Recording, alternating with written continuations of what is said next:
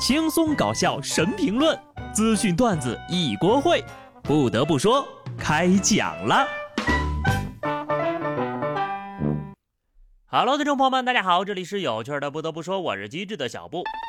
我发现呢，我这辈子最难放下的是手机，而最容易放下的就是手头的工作了。钱流向了那些不缺钱的人，爱流向了那些不缺爱的人，只有上班流向了既缺钱又缺爱的人，而脑子也往往离开了那些不需要他的人。海南三亚某酒店之内。一女子呢，因为延迟退房的事情，对怀孕的酒店女员工破口大骂：“要不是看你怀孕，我早就打你了。打完你之后，我还赔得起。我有十万粉丝都不会被抓。我爸是总裁，我大哥库里南六百万的车呢。”据酒店员工介绍，当时呢，这名女子在外游玩，错过了退房的时间，给酒店打电话呀，要求延迟到下午四点退房。当时呢，怀孕的酒店大堂副经理和女子沟通之后，考虑到她的特殊情况，最终呢同意了为女子把这个退房时间呢从中午十二点免费延迟到下午四点。可是这女的呢又给订房的软件打电话，再次要求将退房时间延迟到下午六点。这个时候呢，酒店表示，如果客人六点才退房，那么需要按规定呀向客人收取半天的房费。于是就出现了这段争执。酒店的工作人员接受采访时呢，告知了事件的后续。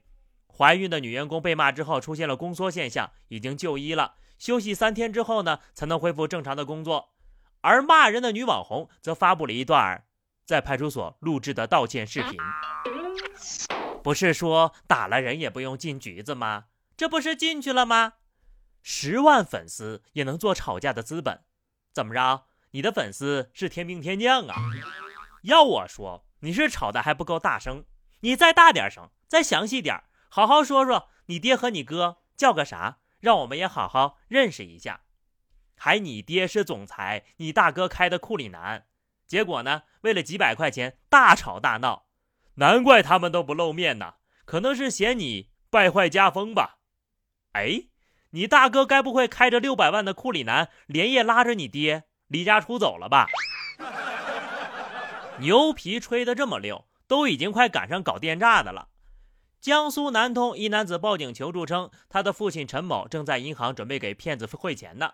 民警了解到，此前呢，陈某收到一封署名穆罕默德的邮件，对方表示，非洲加纳一个石油大亨在2000年的时候与家人在一次飞机事故当中丧生了，留下了5300万的遗产。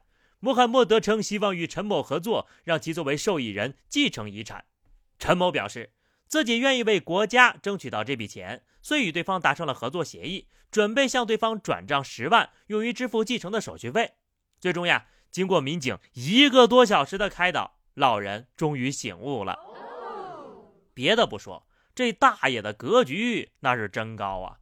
都被骗了，还心心念念想着国家呢。但就是这种可恶的骗子，却利用人的无私和善良。不过这个骗术呢，也够低级的。署名是穆罕默德，信件里用的却都是中文，你是怕大爷看不懂吗？可见呐，大爷确实对网络诈骗知之甚少。不过有了这次经历，也算是吃一堑长一智了。大家请记住啊，天上掉的呢，只会有高空抛物的，不会有馅饼的。宁愿相信呀，陨石会砸到自己，也不要相信馅饼会砸到自己嘴里。如果我是这个大爷的话，我就告诉对方。你就直接从五千三百万里扣十万块钱做手续费就行了，你直接给我打五千万，还有二百九十万给你当小费了，何必这样转过来转过去呢？多此一举。没脑子的呢，就不要干这种事情了。当然了，也不要去偷东西啊，何必偷了又还回去呢？安徽阜阳一男子半夜行窃，偷走第一家的三轮之后呢，用来运走第二家的两轮车。另一晚。在偷到第三家的自行车时，还不忘顺走第四家的电机。男子深夜将偷到的电动车放置在粪痞收购站，准备呀天亮的时候就卖了它。后来因为自己家太小无处安放，这男的呢就把这个最大的三轮又还给了第一家。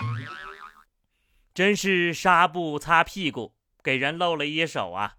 一开始我看这个标题呀，我以为是归还一户良心发现呢，原来是你们家的实力不允许你偷这么多呀。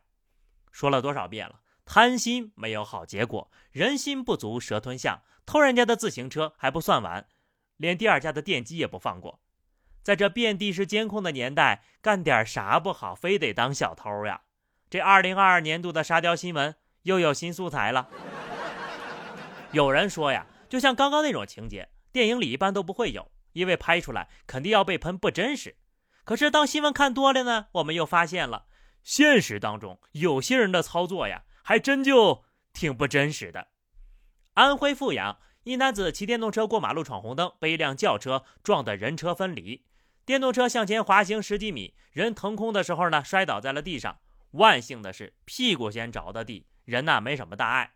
事后呢，这名男子找到交警说，想请交警调取路口的监控，看看他事发的时候飞了多高。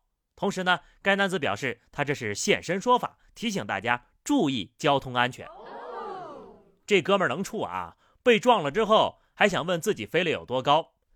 别人只关心我摔的疼不疼。只有我自己想知道我能飞多高。现在全国人民都知道你飞了多高了，可能吧？是对这个落地的姿势不太满意，感觉有瑕疵。这年头呀，对自己要求这么高的人已经不常见了啊！下届奥运会没他，我可不看。不过我还是想说，这撑死了算是被撞出去的，真算不上飞呀。建议呢，跟下面这位一起携手飞向蓝天，与太阳肩并肩。江西新余一男子驾驶电动车闯红灯被撞了，要求赔钱。交警表示，闯红灯的人应该负全责，而该男子却固执地认为自己应该得到赔偿，还说：“那要人是撞死了怎么办呢？”交警怒怼：“撞死了也得按责任来，凭什么要让人家遵守交通规则的出钱呢？”好家伙，你都闯了红灯了，还怕死呢？真要是撞死了。可能人家司机出于人道主义，就不需要你赔修车的钱了。这脑子可真好，崭新崭新的，就跟没用过一样啊！希望大家呢都把脑子用起来，尤其是在马路上的时候。二十三号凌晨三点，G 九二杭州湾高速上，一男子因为看到男朋友的车后面有个陌生的女包，便追问这包是谁的。男朋友说不知道，女的一下子就火了。猛拽方向盘，车子瞬间失控，连撞护栏，十分的惊险。事故发生之后呀，男子也情绪激动，独自离开了。女子呢对交警说：“当时脑袋一懵，我就想着大不了同归于尽。”好家伙，高速上车来车往的，你倒是想着大不了同归于尽了，那人家其他的车和人也要和你一起同归于尽吗？如果这包呀真不知道是谁的，我这边是劝分不劝和，而且。如果男方真的不守难得，那我祝你们俩呀百年好合。别人都是谈一段殊途同归的爱情，就你个大聪明呀，你想来一段同归于尽的爱情，真就为爱痴，为爱狂，为爱光光撞围墙呗。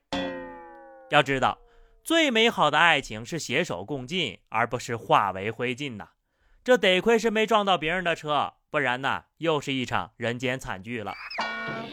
好的，朋友们，那么以上就是本期节目的全部内容了。关注微信公众号 DJ 小布，或者加入 QQ 群二零六五三二七九二零六五三二七九，来和小布聊聊人生吧。下期不得不说，我们不见不散，拜拜。